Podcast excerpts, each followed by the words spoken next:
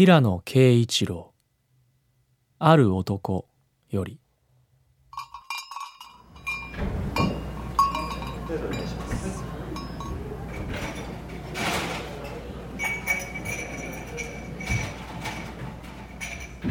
木戸さんに会ったのはとある書店で開催されたイベントの帰りだった。彼は自己紹介をしたがその名前も経歴も実は全て嘘だった。私のことは知らなかった様子で恐縮されてこちらが恐縮した。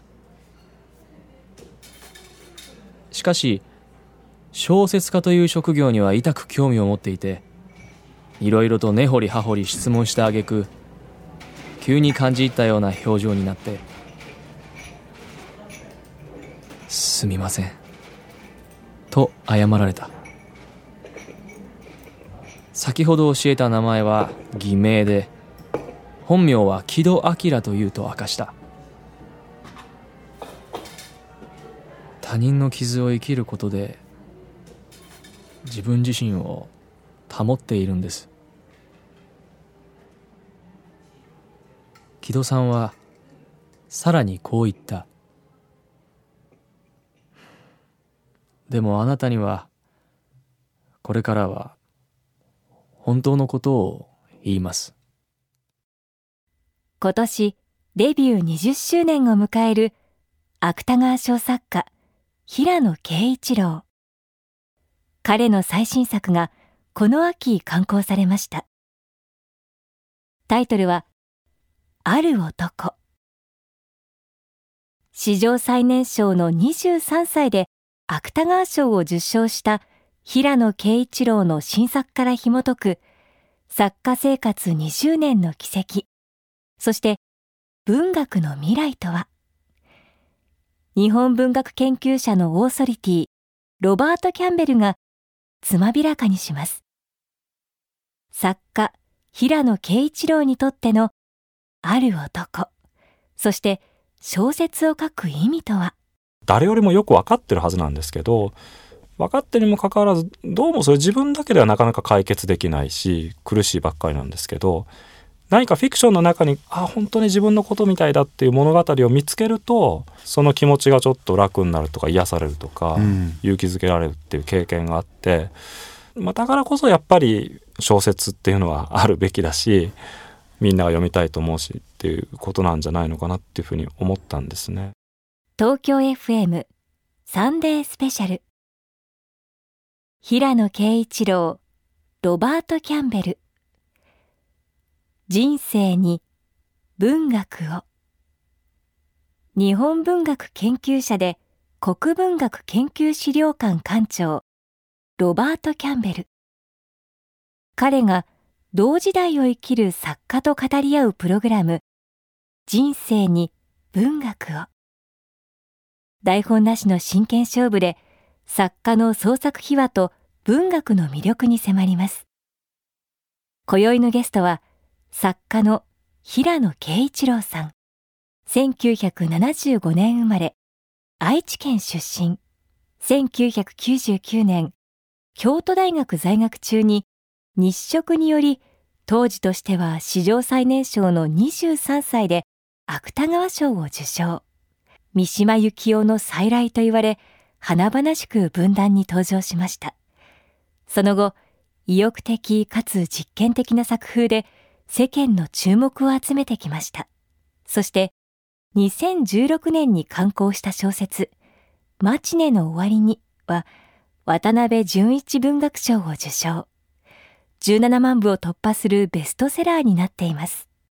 矢野さんよろしくお願いします。お願いします。いや久しぶりですね。そうですね。えー、私たちは去年の12月に盛岡で会ってましたね。そうですね。盛岡でね、は い、えー、実は私たち同じ板の上に立っていろんなことをやってましたね。はい、ねはい、分子劇というやつですね。盛岡分子劇で私は後白河法を演じまして。はい平野さんはなんと僕は源頼朝役。すごいもう大抜擢。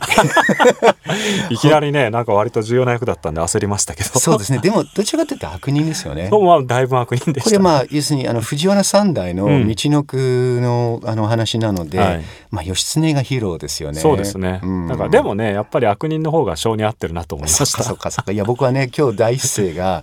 えー、声がいいねと。あの先ほど言いましたけれども本当に惚れ惚れするような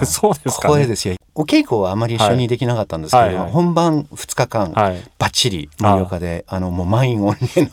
劇場で やったのは今でもねもう平野啓一郎さんの声が私のこの胸の中にこう共振してるんですよ。いやいや恐縮何かやってますいや別に何もやってないんですけど。いや作家にとってやっぱ声って大事じゃないかなとあそう気がするんですね。ただねやっぱりまあそう言われて図に乗って自作朗読とか時々やってみるんですけど、うん、それはまた朗読の技術っていうのはちょっと別の話だからあのそれはそれでちょっと練習しないと難しいです、ね、そうかそうかそうか、うん、もう一つこうディープにこう声と文学について、うん、後でもし聞けたら聞きたいなというふうに思います、はい、何はさておき、デビュー20年おめでとうございます。ありがとうございます。もうどうにかこうにか。20年ですね、はい、いや一口に20年って言っても壮絶な苦難の歴史というか どっかが最近対談の中で馬車馬のように働いてきたっていうこうすごいリアルな表現を、えー、してるのを目にしましたけれども、うん、振り返ってどうですか？いや本当にまあ僕に限らないですけど日本の作家はやっぱり観光点数多いですからね。みんなもう1年に1冊ぐらい長編小説出したりしてるペースで、うんうんまあ僕ももうちょっとあの少ないですけどそれにしてもやっぱりずっと書いてたっていう感じがしますから。デビュー作、えー、20年前、うん、京都大学の法学部の学生、ねはい、えー、在学中に日食という長編小説を書きましたけど、はい、あの時は1年ぐらいかけてそうですね。1年ぐらいかけて。はい、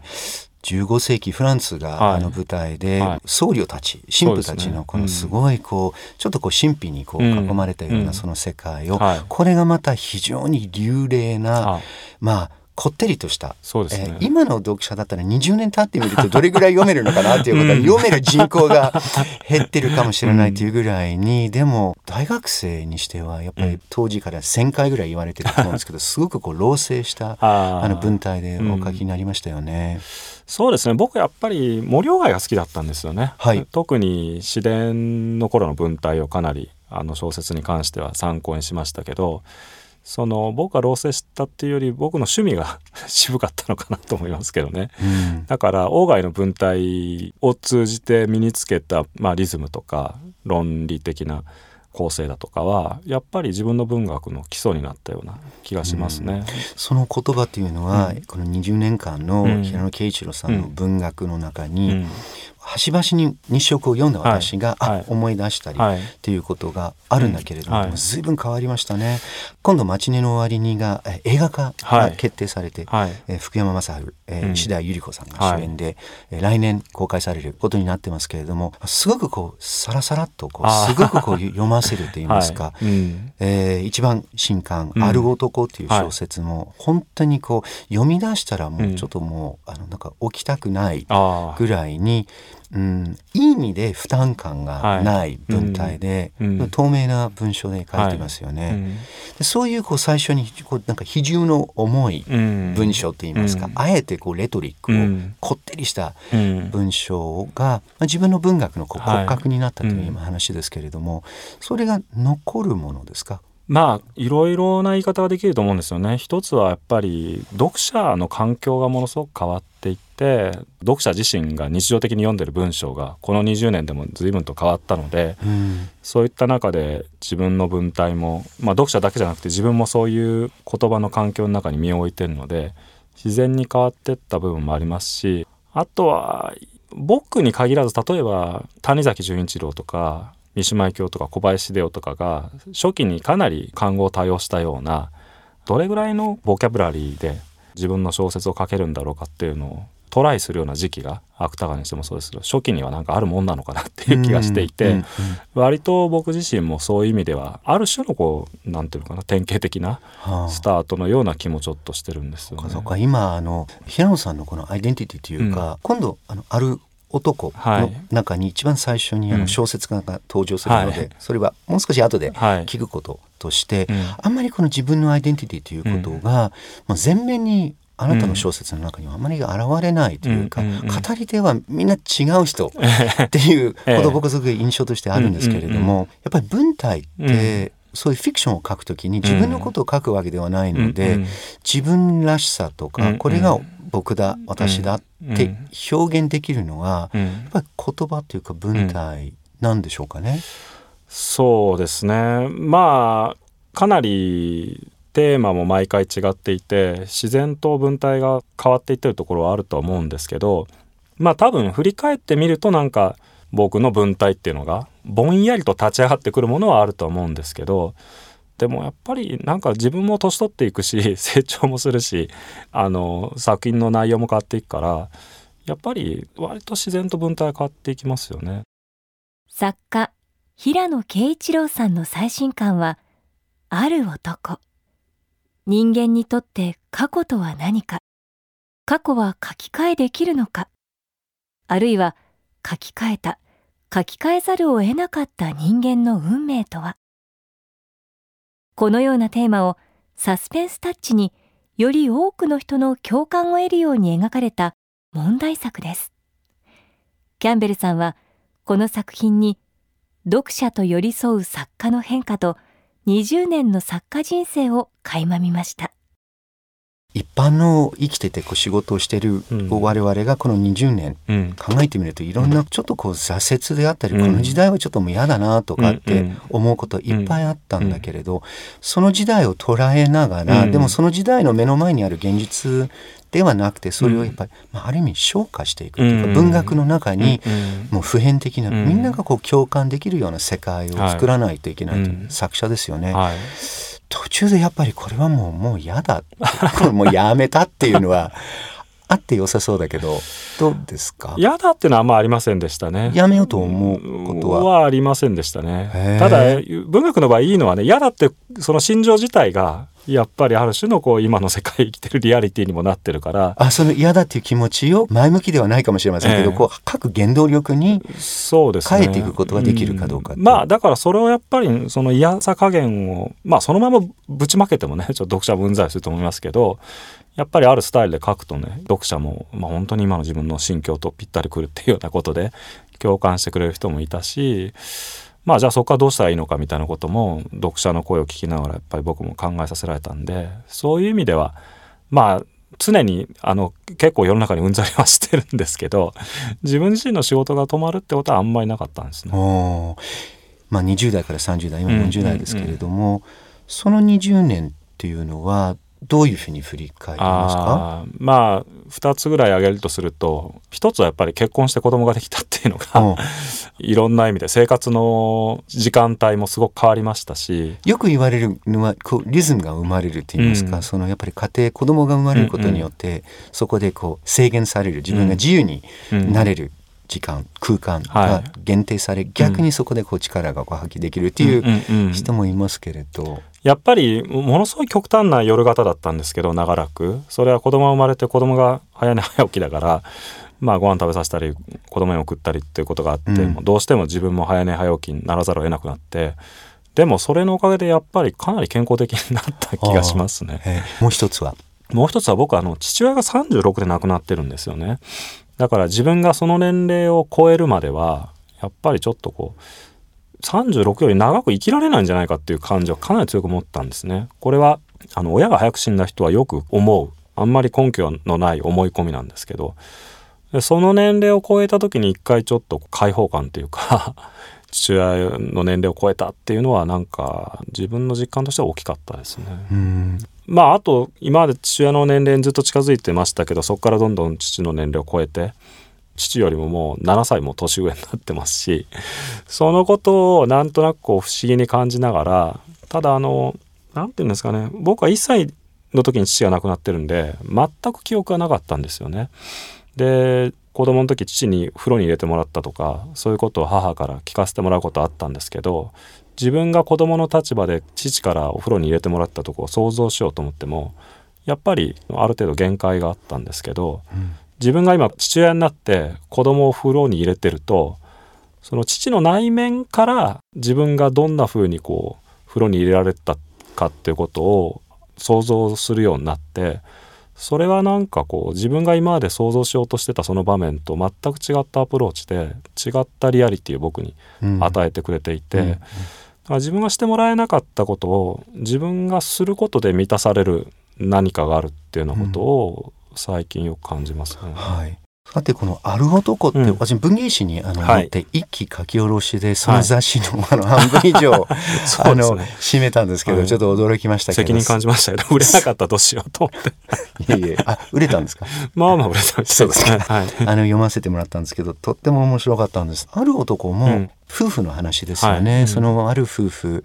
の片方の夫が事故で、えー、亡くなった後に残された、えー、と奥さんがその自分のまあ舅と姑の家とはまあ疎遠というよりも一度も会ったことはなくて、一周期が過ぎてまだ遺骨があの手元にあってお墓をどうするかというようなで連絡を取ってみるとお兄さんがわざわざこの九州の宮崎にやってくるんですけれども、でそこでもうサスペンスが始まるわけですね。家を見ると、あれちょっと待ってこれ俺の弟じゃないよっていう。そうです、ね、だからそこが彼女理恵っていう女性が4年間結婚生活を送り、えー、花という、えー、娘も授かって小さなあの幸せな家庭を、あの送ってものが突然断たれてしまって、はい、そして1年経つと実はそれが全て、うん、あれ虚構であったっていう、うんうん、違うなりすましだっていうところ、でそこからこうずっと遡っていて、どういうこと、うん、で簡単じゃないんですよね。その彼女が谷口、えー、大輔って言うんだけどその谷口大輔っていう彼女のが結婚して夫としていたと思ってた人は実は別の人でして、じゃあその別の人はどうなったのかっていうことが まず2人の、えー、行方は、あるいは消息、そもそも何者であったかっていうところから始まり、本当にこう転がり落ちるように、まあ、いろんなアイデンティティって何なのかということをまず法律的にこう戸籍としてどういうものかっていう。い。やーなんかこれはすごいもう螺旋階段を 登っていくというようにこう降りていくこうイメージを僕はすごく感じましたけれども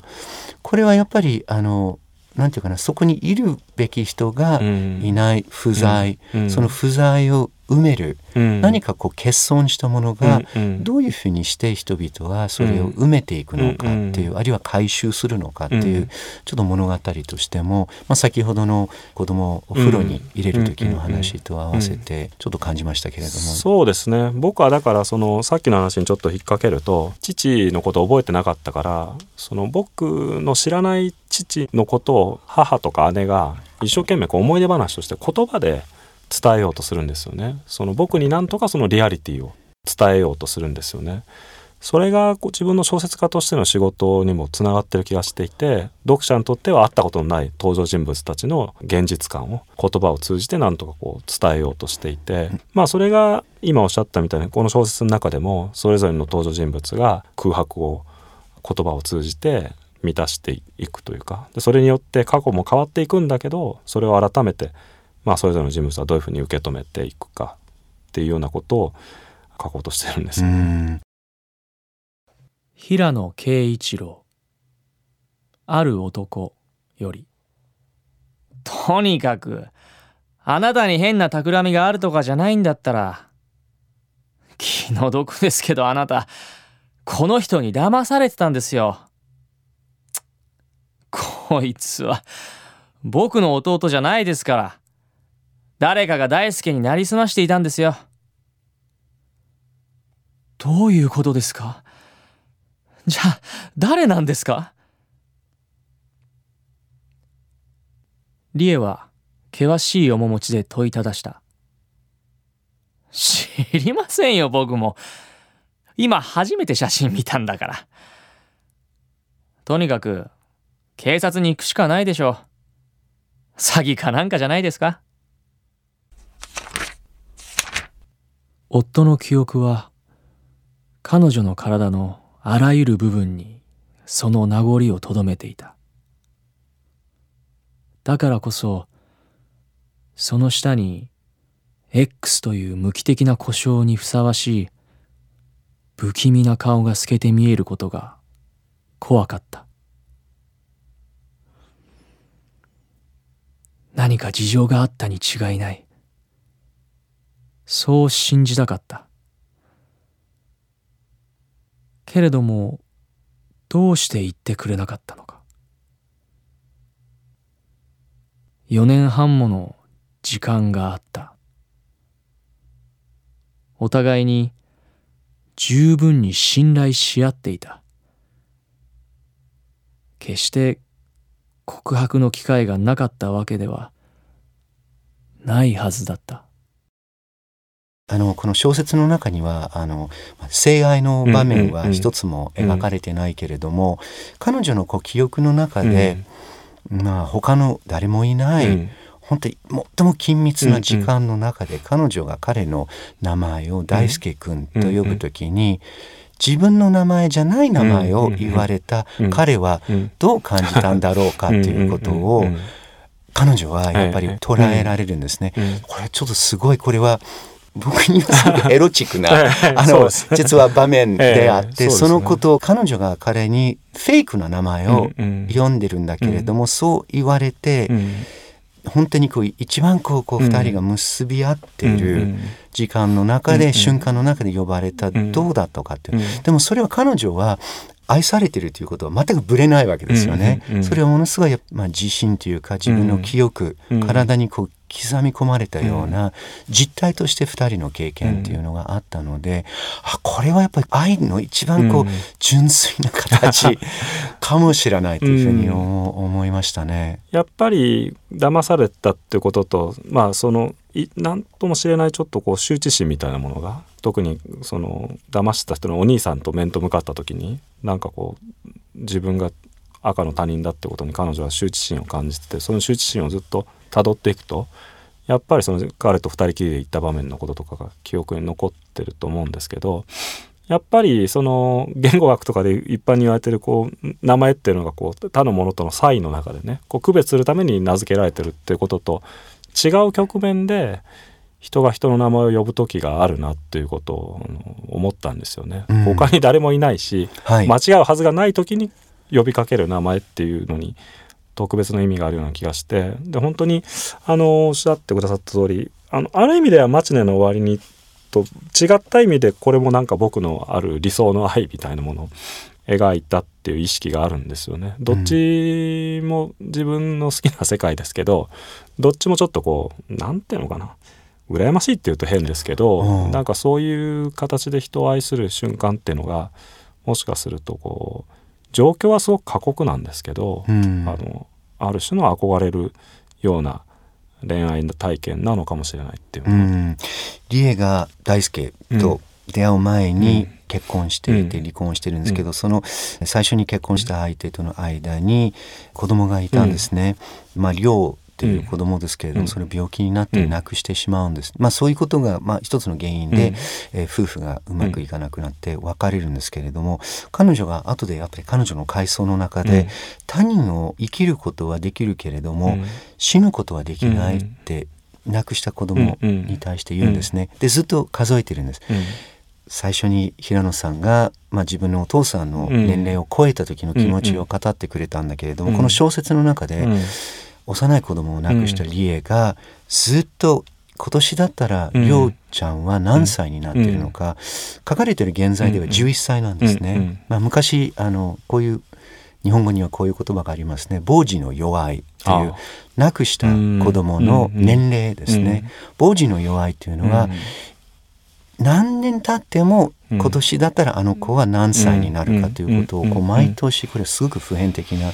ものとしてあって彼女がそのことをあの思い出したりするという。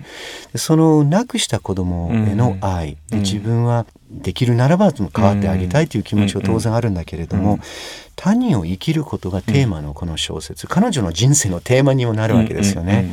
でも死ぬことはできなかったということをはたとあの気づくということとか、うん、こういうこう基本設定の中でこう、ちょっと宝石を散りばめるように平野さんがいろんなすごくなんていうか真実をこの小説の中に落とし込んでるような感じが僕には、うん、あのしましたね。あの戸籍とは何かとか、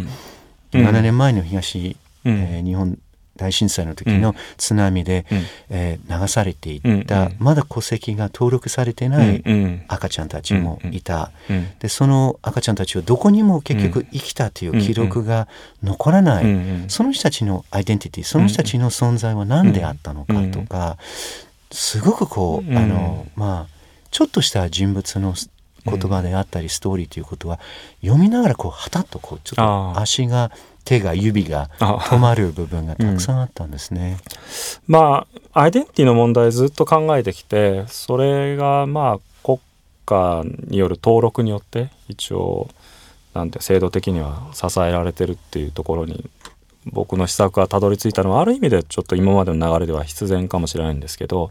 まあ、若い時はもうちょっとゴリゴリ登場人物同士の議論とかの中でそういうことを語らせがちだったんですけどやっぱり最近はもうちょっとこうちょっとした場面だとか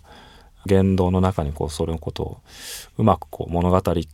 にこう包み込んでいくようにっていうようなことを考えながらやってますね。で、うん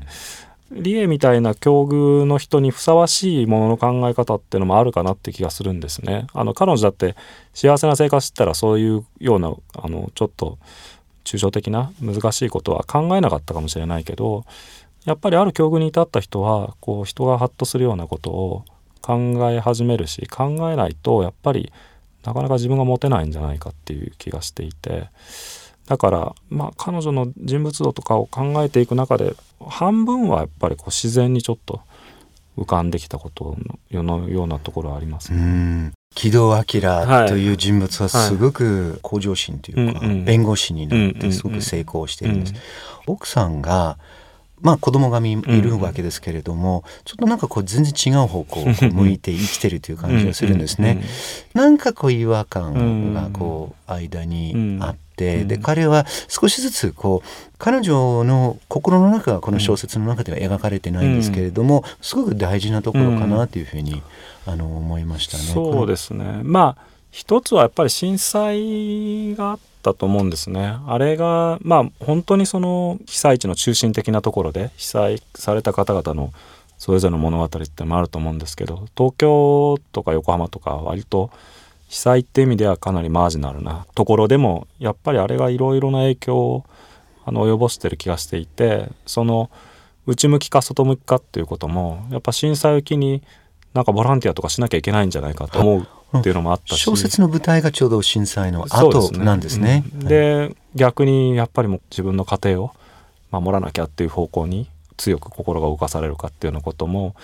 きっかけとしてあったと思うしやっぱりその後こう彼がこう在日っていう羊でこう横浜に住んでて関東大震災のこととかこうオーバーラップして、はい、今のこう政治状況みたいなのと重なってきた時に0年代の初め頃のあんまりその政治的なことがこう社会の中でこう強く訴えられてなかった時代に割とのんぽりっぽく結婚した夫婦がなんか10年代になってそのことがすごく夫婦の間でも一つのこう対立というか、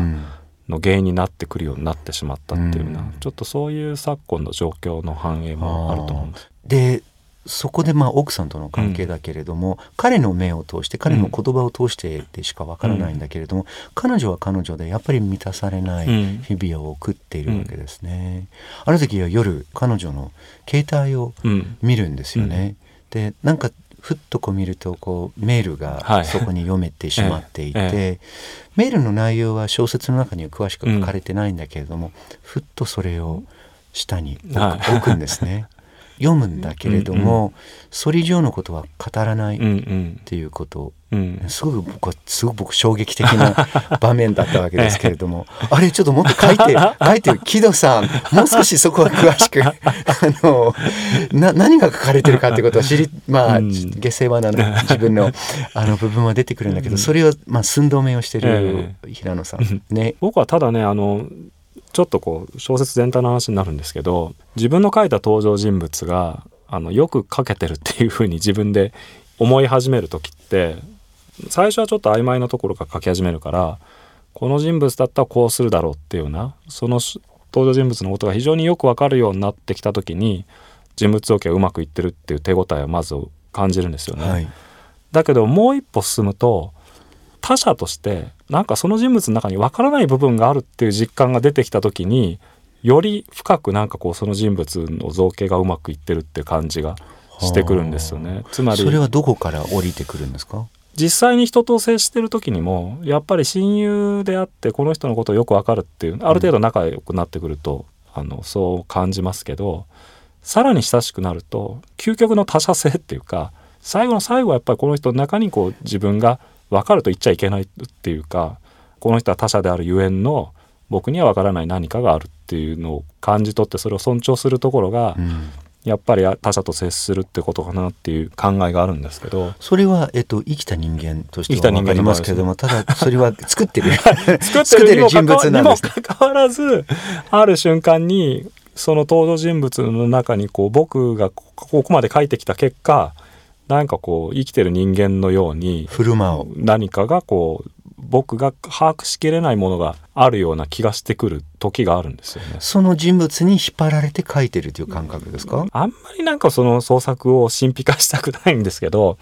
だからその木戸がどうして最後にそういうふうに振る舞ったのかっていうのはよくインタビューとかでも聞かれるんですけど別の機会のこう思ったんじゃないんですかねっていうようななんかこう言い方になるんですよね。あのそうじゃない振る舞いもできたのかもしれないけどっていうのちょっと彼の心情を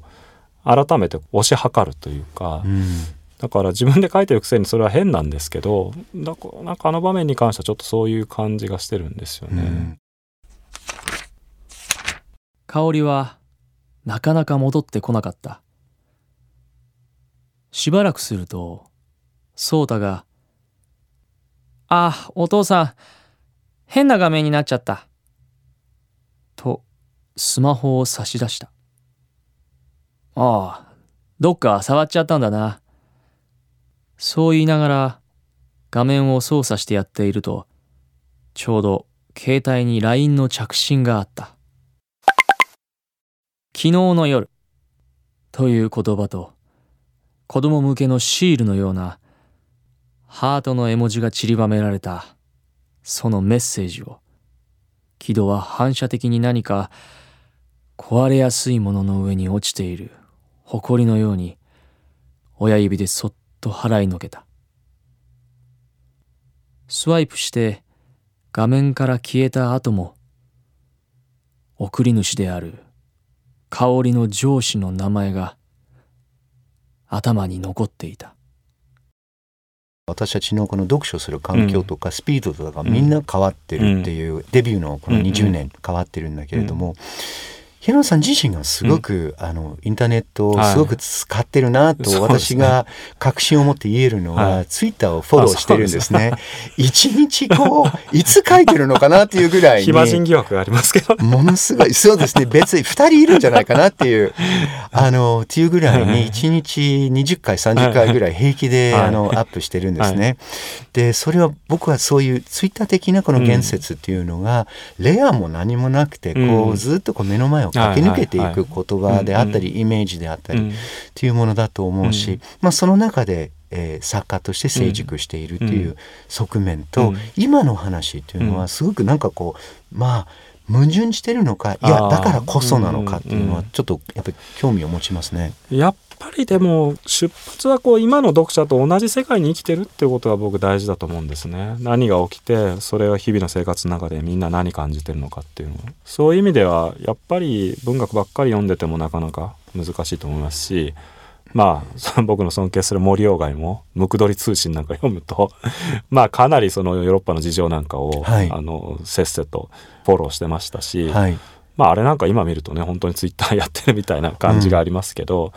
それが一方にないとなかなかその文学も難しいんじゃないかなって気がしますね。まあ今のこうまあ世の中のこう動き、うん速度とかということを含めて、うん、まあ、それも含めてこう人々にどうやってこう共感というものを生み出していくのか、ということを作者としてずっとそうですね、模索をしているという。やっぱりその漠然と世の中のことを考えるっていうまあ知るってことはまずあるんですけど情報ツールとして SNS とか使って。でも結局読者について考えるってことが文学者にとっては現代人について考えるってこととすごく結びついてると思うんですね。だからまあ読者の反応も見ますし本よく読む人たちが他の小説とかをどういうふうに読んでるのかってもやっぱりあの見ますしそういう中から文学もやっぱりインターネットとかいろいろ出てきてこうアイデンティティをずっと問われてると思うんですね。そういう中でそれでも文学っていうことは何なのかなっていうのをやっぱりいろんな情報が流通してる中で模索してるところありますね。それにしてもね1日30回も40回もツイッターをしてると いつこういう発想というかそれを深め発想思いつきは誰でも誰でもというかそれなんとなく分かるんだけれどもその深めて実際にそれを 文章にこの編み出していくっていうことはでも、ね、どうしてできるんですか？ツイッターなんてでもそのパッて見て面白いと思ってリツイートするなんて大した時間でもないから切れませんか？意識がそこで。一応。糸が僕だってもう切れまっくりですよ。そんなことをしてると。まあずっと家にいますからね。なんか気晴らしの時に見てて。まあ時々ムカつくツイートとか見て気晴らしのつもりがそのムカつく気分をまたなんかで気晴らしにしなきゃいけないでまたそのムカつきを乗せてまたそれを送り込んでいくっていうことです、ね、っていうこともありますけど。でも割と僕はなんかそれ平気な方なんですよね。ものすごく細切れに僕休憩するんですよ、あそうなんだ。全然もう1時間とか全然集中力が続かなくて。それは体がきつくなるからですか？やっぱりなんか自分の中では執筆があんまり長距離走みたいなイメージじゃなくて短距離ダッシュの繰り返しみたいな感じそのその20分っていうのはものすごくこう濃度が高い、うん、2 3 0分30分ぐらいですね大体。でまあ本当にダッシュを繰り返してみたいな感じで1行ずつ書いてってあのそこでもう疲れたら休憩してっていう。そこでちょっとこう開くっていう。で見ると。クリックするっていう。そうそう。あとはなんかやっぱ書いてる時に調べなきゃいけないものがあってあのまっすぐグーグルに行けばいいのにちょっと寄り道して SNS とか見ると戻ってこらない。戻ってこれなくなって、ね、もう一回原稿に戻ってきてああれ調べようと思ったんだそうかそうか。へ人生に文学を。平野啓一郎ロバート・キャンベルある男を巡る対話。今日のあの放送日がちょうど11月25日ということで、はい、三島由紀夫が48年前にちょうど自決した日なんですね、はいはい、夕刻期ということになるわけですね。はいはい、うん、45歳で。そうですね。そのやっぱりこう、まあ自分も、非常に三島由紀夫の文化に詳しい三島の再来というふうに若い時言われたんですけれども、やっぱりそういうことをこうやっぱりこう感じるんですか？今ちょうど2020年にの三島没後50年の時に「三島由紀夫論」っていう本を出そうと思って準備してるんですけどその時僕自身が45歳になるんですね。はい、で改めて彼の作品を自分と彼が40前後ぐらいに書いてる作品をあの読んでますけどね。やっぱりいろいろ思うところはあって、うん、まあ、30代後半の作品はやっぱりちょっとこう集中力を欠いてるっていうかものすごい量を書いてるんですね雑誌に、ね、新聞に、うん、でも一作一作の完成度っていうことでいうと着想は面白いのにちょっとなっていう作品は多いなとかそれはそれこそ 年齢的に感じることかなって気がしますよね。若い時はあんまり思わなかったことを自分と同い年ぐらいの時に書いてるものとして読むと、うん。感じることはちょっと違ってきてますね。この作家をやっぱりこう超えたいとか、うん、あの作家をメルマークというか、うんうん、一つのこの指標みたいに見たりすることはありますか、超えたいってのはないんですけど若い時は若くしてデビューしてとか その後例えば三島だったら金閣寺を30歳4年頃書いたとか大江さんが万延元年やっぱそのぐらい年齢で書いたとか、はい、自分が30になる時にはなんかそういう長編の代表作になるようなものを書かないといけないんじゃないかとか 思ったりしてましたけど、はい、最近はあんまり思わないですね。あうん、10年先20年先の自分のそう作家としてのこの姿っていうのは想像することはできますか？何を書き続けていくのかなってのはやっぱりでもちょっといろんな作家を参考にしますよね。その今だと古い吉吉さんとかずっと長く創作活動してる素晴らしい本書かれてる方もいるし昔だと谷崎とかみたいに例外的に非常に長く創作活動を続けて最晩年にも代表作というようなものを書いてる人たちがじゃあ結局何書いてったのかとか、うん、あとは鴎外みたいに まあ詩伝っていう手もあるかなとか まあ詩伝書きたくなる気持ちも分かりますし、ね、まあ、中村慎一郎もそうですよね。あ、ね。ね、の非常にやっぱり晩年はフランス文学をずっとこうやってて、翻訳もし小説を書くけれども、まあ、江戸時代のその文人とか詩人とかのこの伝記を来三陽を始めてる、それ一つの日本の小説家の言葉はよくないかもしれないですが回帰するというか。そうですね、もう一つはやっぱりこうエッセイというか、はいはい、ね井伏正治みたいにですね 達観したこう形でこう緻密な小説の世界からこう脱皮していくっていう、うん、やっぱりフィクションにこだわり続けられるかどうかっていうところが大きいと思いますけどね。自伝にしてもエッセイにしてもやっぱりフィクションからちょっと離れていってしまうっていうところの、うん、なんかね心境がわからないでもないんですよね。外とかはっきり書いてますけど特に歴史ものに関しては。はい資料に伺われてる歴史の自然をねいじるのがもう嫌になったっていうのは、うん、でも歴史に関しては特にやっぱりそこでいじったら本当はそういう現実にならなかったんじゃないかっていうことがやっぱり常にあるから、うん、だんだんもう歴史そのままになってってしかもそれで十分豊かだっていう風な心境になっていくっていうのは、うん、まあ分からないでもないですけどね、うん、ただ僕はもうちょっと悪書きしてフィクションを書き続けたいなと思いますけど。作家生活20年を迎えさらなる高みを求める平野啓一郎さんは21年目となる来年に新しい挑戦を控えています。えっと、来年なんか新聞小説の話がもう決まっていて、で、ねはい、それをなんかこう、えっと、どういう文体で書くかということを考えたりすること、はい、これはまたちょっと対談で最近読みましたけれども、ね、面白いなと思ったのはどういう文体で書くかということを言っていて、はいはい、どういう話をするかということが書いてなくて 文体が先ですか？まあ話も考えてるんですけど、えー、最近僕毎朝あの結構しっかりとあの散歩をしていてしっかりと、は い、子供を子供園に送ってった後についでにちょっと家の近所歩いてて、うん、その時にやっぱいろいろ考えるんですよね。で文体っていうかねそのなんか冒頭のなんかが頭の中でとりあえずこうちょっとこう作ってみるんですよね。書き出してみるんですよね書き出してみる頭で。まだ何も書かない書かないんですけどその時になんかすんなりあの何ページ分か頭の中でできてなんかこれで書けそうだなって思う時もあるんですよね。でそれがスイッチですか？これがいけるっていう。うん、なんかやっぱりそうですね書こうとしてることが書けそうな文体だなっていう感じですかね。そっかそっか。作家によってはもう書き始めてどこまでどこに行くのかが本当にわからないままこう書いてる、特に連載の場合は私知ってる作家さんは、うん、いや全然なんかこう全然こう犯人が誰かっていうことすら なんか途中でこうそれが決まったり変わったりするっていうことぐらい。で平野さんはどうですか？僕はままずちょ僕の偏見だけれども、はい、聞いてください、はい、平野さんはもう足場をもう全部作って、はい、最後はどういうふうに落ち着くかっていうか、すごく造形的にやっぱり考えていらっしゃるかなというふうに思うんですけど、うん、正しいですか？間違ってますか？僕はまずクライマックスを考えるんですよね、クライマックスの場面が頭の中にくっきり浮かぶとどうしてそこに至ったのかっていうのを遡って考えて、えー、クライマックスって普通イベントですよね。イベントですね、ね、だからやっぱり自分が書こうとしてるテーマが理屈じゃなくてある場面として非常に象徴的に表されているあのクライマックスが思い描けたらあ書けるなと思ってじゃあどうしてその人たちは今そこにいてそういうことになってんのかっていうのをこう遡って考えていくんですね。でも無限にあり得るクライマックスのこのいろんなその行動とか時間とかっていうのはある中で、いやちゃんとこう逆算してそこでこう,、こう糸を紡ぎ出せるようなクライマックスっていうのは何でもいいっていうわけじゃないですよね。うん、やっぱりだからなんかその物語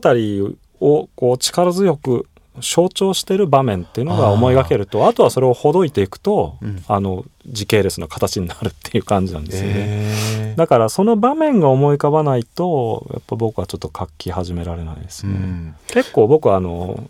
登場人物の脳内オーディションみたいなのをいつもやっててはい、はい、あの主人公のオーディションとか頭の中でよくやってるんですよ、はい、そうするとやっぱりこの物語の起伏を生きられるぐらいの人間的な深みがある人物かどうか、面接をするんですね。面接をその面接、まあ合格した人たちは私の目の前に現れるんだけど、平野さんのその厳しいこの審査に落ちた人たちはどういう人やっぱり冒頭からしばらくの場面をちょっと演じてもらってあ実際に。書き込むんですか？書かないんですが頭とかのイメージですよね。えー、えー、ちょっとどういうこと？え？例えばそのリエっていう女性が今回小説だとこういう目にあってっていう時に何人かの女性のキャラクターに同じ境遇をこう演じてもらってやっぱちょっとこれだとダメだなとかいうのはまさになんかこの物語で生きられるっていう女性像にたどり着くとじゃあ、えー、それは風刺ですか？境遇とか？まあ全体的なことですね。でもやっぱりものすごく大きなことで言うと僕の小説やっぱり哲学的な問題とかいろいろ含んでるから主人公があんまりこう鮮慮な ものを考えない人間だと、うん、主題を深めようとした時にもう一人賢い登場人物とか登場させないとあの促したり、うん、あのちょっとこれはどうですかとかそうですね。悪知恵をこうなんか植え付けたり。で、それはでもやっぱりちょっとね物語としては弱いんですよね。だから僕あの小説の主人公っていうのはバンドのボーカルみたいなもんだと思ってるんですよ。だからみんなコンサートに行ってその音楽の世界観を誰を通じて体感するかっていうと、うん、やっぱりまずはボーカルだと思うんですね。はい、だけど彼を通じて世界観を受け止めた後でやっぱり私はでもギタリストが好きとかね ドラマが好きとか、はい、それあると思うんですけどでも何といってもやっぱり一番フロントに立ってる人の存在感が重要で、うん、で彼が途中で歌えなくなってねバックコーラスの人が補うっていうんだとやっぱりちょっとその世界観としては弱いから、うん、だからオーディションをするわけですね。まあ、来年のあの新聞小説もそうですけれども、はい、これから平野さんがさらなる高みに、はいえ向かおうとして今日こうこうフィクションとこれからしばらく、ずっとこう書き続けたいという話だったんですけれども、まあ、どういうふうにこれから自分のこのまずこう小説のこう活動というか、どういうふうにこう展開していこうやり残した やり43歳になってやり残したというのは酷な言い方だけれどもまだこうなんかこう積み残したものっていうのは今どんなふうに感じてますか？うん、まあこの年にやるべまでにやりたかったことは大体やってしまったといえばやってしまっていて、うん、まあ年齢相応のその時々の実感からもう書いていくしかないような気はしてますね。でその時にあんまり浮世離れしたところに自分の身を置いてしまうと実感自体がやっぱり読者と離れてきてしまうんで、うん、まああのある男として あの普段の生活を送りながらその実感からその時代の何かを象徴するようなものを書いていくっていうのがまあ理想かなと思いますね。うん、とにかく頑張っていっていただきたいというふうに思いますし、平野さんの思考というか、こう考えがこうすごくやっぱりこう先に先にあって、時代とともにあって、こうすごく絡まってるところと、すごく先をこう走ってるところがあってでそれがこう小説っていうこの究極の、まあ、今僕らはちょっとわからない整理ができないものをすごく形にしてグッとこう、あの心に刺さるものが作れる人 稀有な人だっていうふうに思ってるので、えー、ぜひまた次の来年の小説を私はすごく楽しみにしてます。ありがとうございます。頑張ります。ありがとうございました。父さんがどうして僕にあんなに優しかったのか分かった。どうして？お父さん自分が父親にして欲しかったことを僕にしてたんだと思う。リエは息子の痛いけな表情に目を赤くして口元を固く結んだ。そうね。でも、それだけじゃなくて、やっぱり、優斗が好きだったからよ。東京 FM サンデースペシャル平野啓一郎ロバート・キャンベル人生に文学を出演平野啓一郎。ロバート・キャンベル。ある男朗読。海宝直人。ナレーションは東京 FM 小賀良子でした。